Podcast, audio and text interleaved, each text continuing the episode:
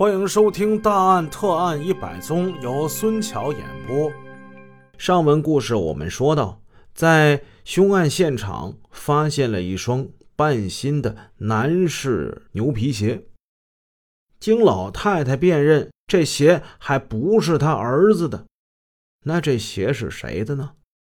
难道是犯罪分子的鞋吗？但犯罪分子会？真的将自己的鞋留在凶案现场，这不是愚蠢到了极点吗？王维山的母亲又提出，王维山曾经穿的一双懒汉式松紧旧布鞋没了，那双鞋的鞋边已经磨破了，但是现在这双鞋已经怎么样？不翼而飞。这个情况引起了刑警们的重视，他们仔细的寻找，但是没有找到，在南屋的火源中心处也没有发现任何鞋的烧焦的灰烬，这说明这双鞋已经失踪了。现场上多出了一双陌生的皮鞋，丢失了一双主人的旧布鞋。只能得出这样的结论：犯罪分子留下了自己或他人的皮鞋，穿走或带走了王维山的旧布鞋。这是个极为重要的侦查线索。技术人员提取了那双皮鞋，在现场勘查紧张进行的同时。刑警和保卫处的干部也做了走访调查工作。警车内，刑警老沈等人正在跟那个哭泣的妇女谈话。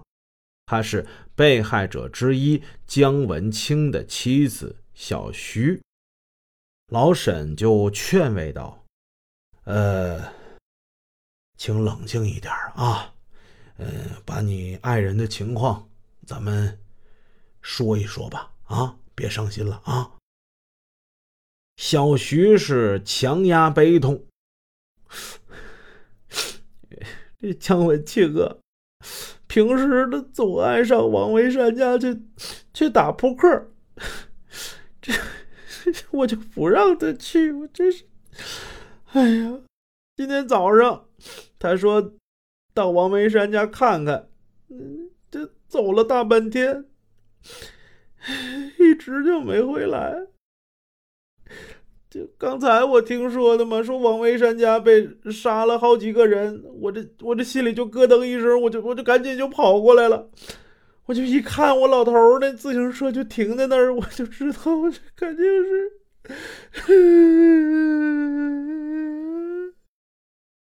这小徐是越说越伤心。呃，和你爱人经常来往的，这都有谁呀？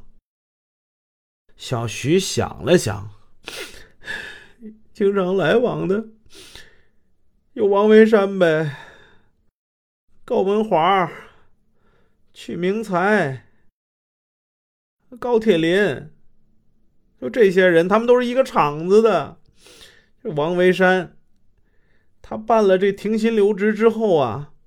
就合伙跑买卖，好像最近是闲着没事儿吧，就经常在家里组织这牌局儿，所以就就经常在他们家打扑克。打扑克，刑警们沉思起来。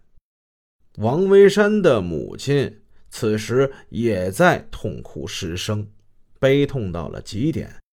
本来是一个好端端的家庭，现在。儿子、儿媳、自己的女儿、孙女，通通被害，只有他一个人免遭杀身之祸，虽是不幸中的万幸，但是白发人送黑发人，又怎能不叫他撕心裂肺般的悲痛啊？为什么老太太没被遇害呢？她本来是。在王维山家长期住的，帮助照看这小孙女儿，他为什么这近期又跑到大儿子家去住了呢？刑警们经过仔细的了解，得知王维山近一段时期经常待在家里，没日没夜的用扑克牌聚众赌博。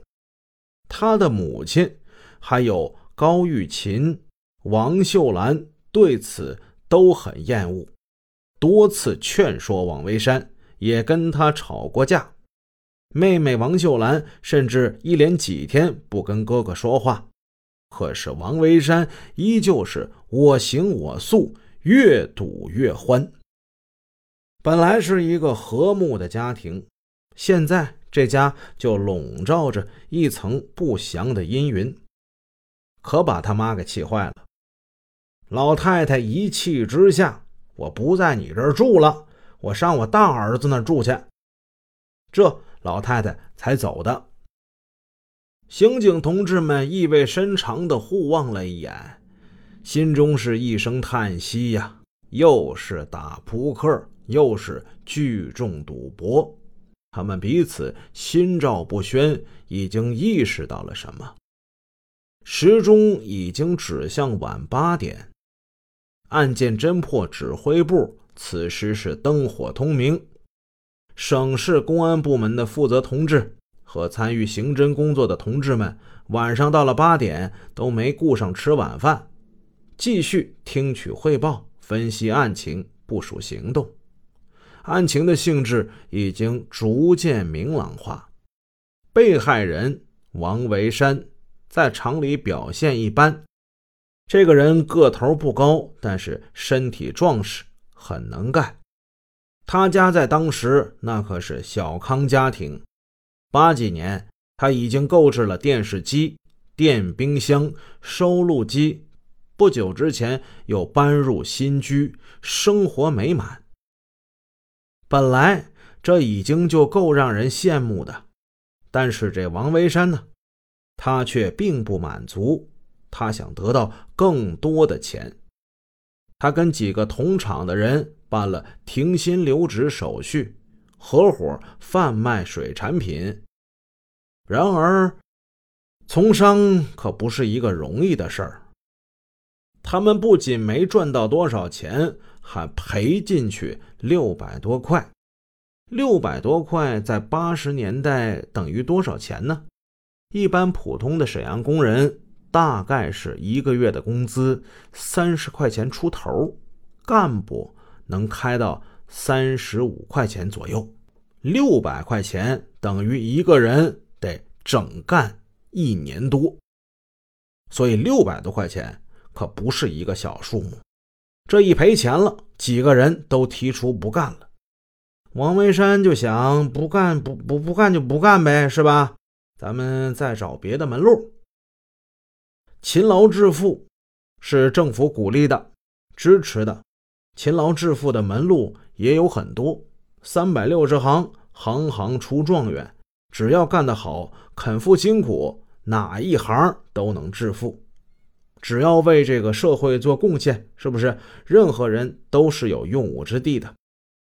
可是这王维山呢，放着光明大道不走，一头就扎进了这不劳而获的泥潭。而且是越陷越深，这泥潭是啥呀？就是赌博。他们虎视眈眈地盯着对方的衣袋，恨不得把那里面的钞票瞬间就给转变成自己的。经过调查证实，自年初以来，王维山等人的赌博活动愈演愈烈。已经形成一个赌博的团伙，输赢金额已达上千元。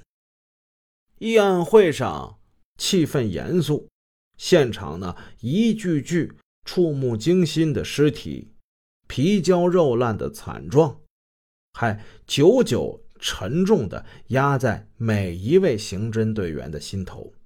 正因为是这样。他们才理解这个会的价值，深知自己每一句话的意义。他们根据现场勘查和调查所获得的大量材料，分析、推理、论证、建议，依靠集体的智慧和谋略，把破案方向的指针定在正确的位置上，齐心协力收缩着一张无形的大网。